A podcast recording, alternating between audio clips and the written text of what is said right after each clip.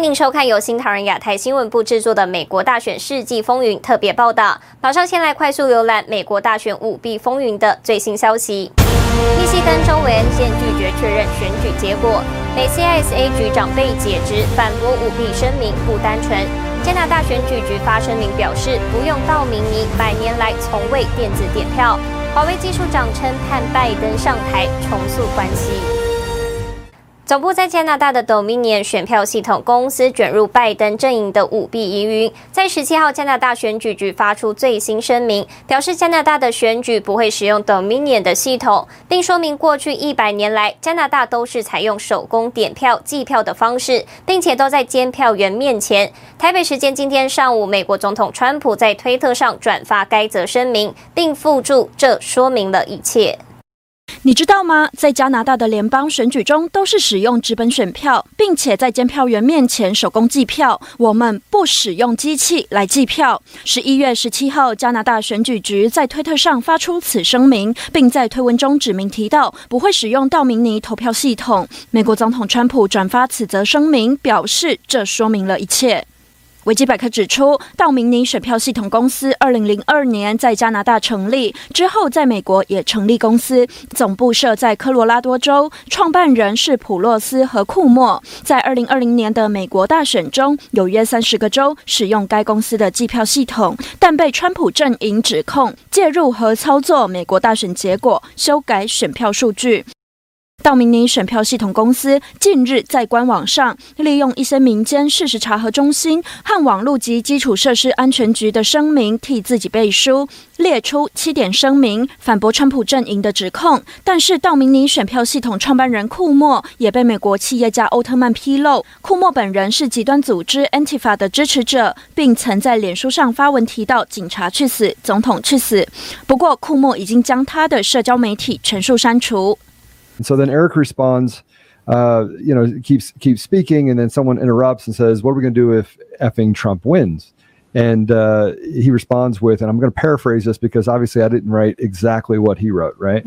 um, is don't worry about the election. Trump is not going to win. I made effing sure of that. Ha ha ha.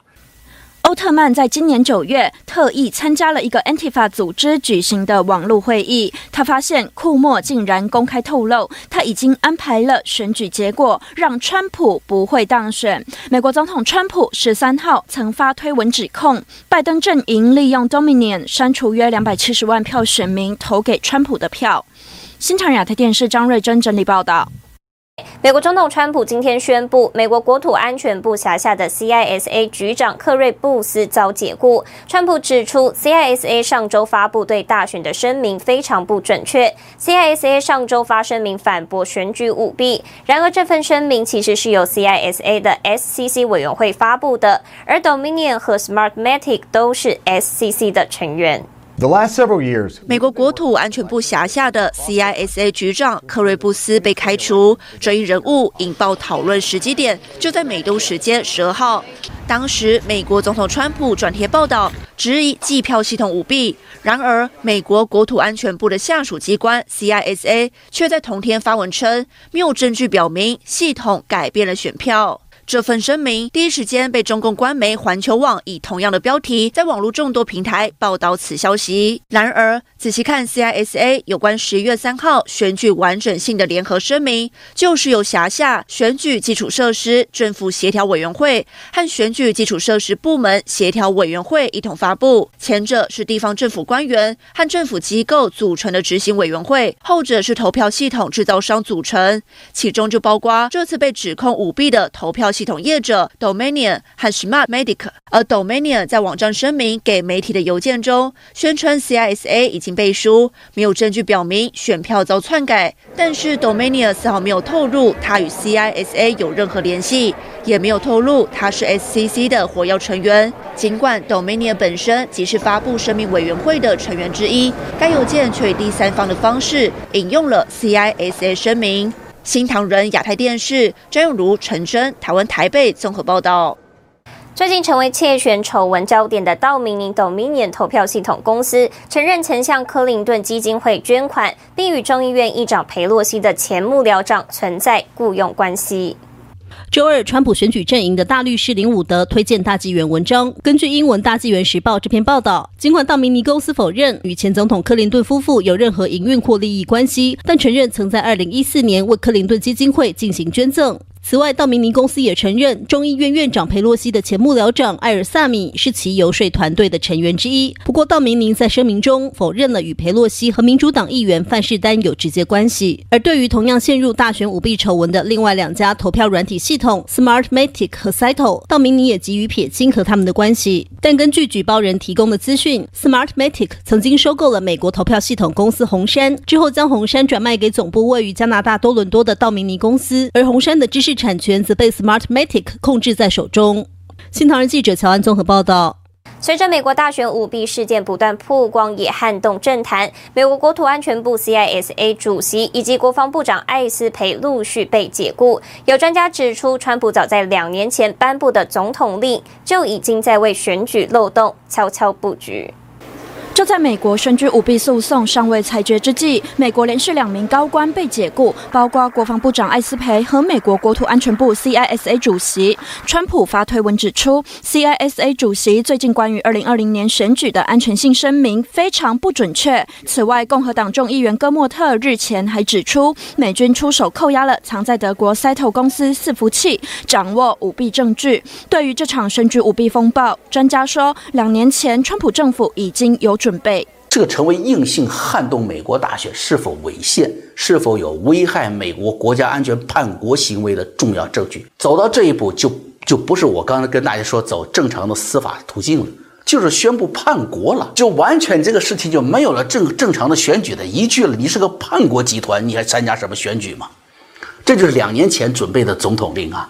这什么？这就是川普先一手的布局。江峰指出，两年前川普就曾颁发一项总统令，针对选举漏洞，扩大了外国干扰，宣布全国进入紧急状态，以应对这一项威胁。那个制裁令当时发现，就是说没有明确证据显示外国干预影响了美国大选，但是像点票设备、点票系统这些数字设备和基于 Internet 通讯的激增，造成了重大漏洞，扩大了外国干扰。外国干涉威胁的强度，因此宣布全国紧急状态应对这一威胁。此外，总统令里面也写到，根据这项法令，要保护讯息来源跟方法，这就是川普为什么要解雇两名高官的原因，因为川普要保护资讯跟讯息来源。新唐人亚太电视李静叶云如整理报道。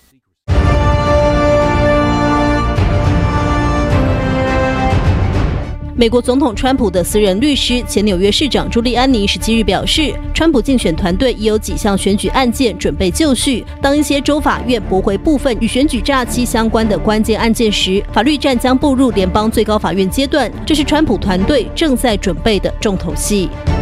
川普二零一六年竞选数据和战略主任布雷纳德在推特上表示，调查发现，在整个宾州共计有将近十六万五千名共和党选民寄回了选票，但在数据库中却没有记录。这说明这些支持川普总统的选票失踪了，而拜登在该州的领先优势只有七万五千张选票。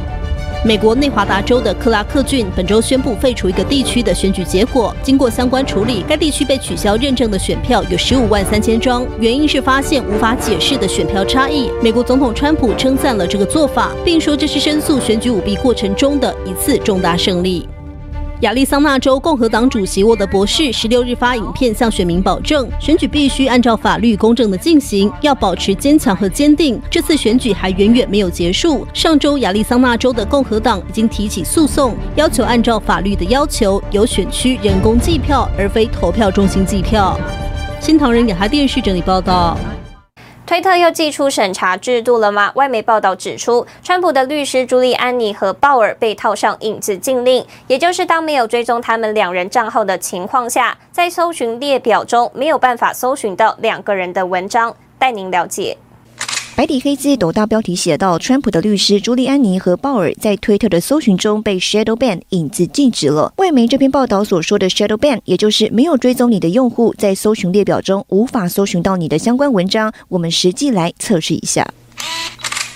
在有追踪川普律师朱利安尼的账户下呢，只要在搜寻列表中贴上他曾经发过的推文，能够显现出朱利安尼本人的发文。不过呢，在没有追踪朱利安尼的账户之下，重复刚刚一模一样的动作，却搜寻不到他本人发的文章。同样，另一位川普的律师鲍尔在没有追踪他的情况下，搜寻列表中找不到他的相关文章。不过，其实，在一般情况下，不管你有没有追踪他人的账户，只要在搜寻中贴上相关文字，都会显现当事人的贴文。外媒提到了一款影子禁令测试网站，贴上朱莉安妮和鲍尔的账号，双双都显示出搜寻禁止。不过，川普跟拜登的账号并没有这样的显现。You just believe the people should be able to say whatever anyone wants, right? You should be able to be free to say what you're legally, um, you know, entitled to. 川普团队的两位律师都会在推特上更新有关选举舞弊诉讼案的最新情况。这回被外媒爆出遭 shadow ban 影子禁令，也让社群媒体的审查制度再度被打上问号。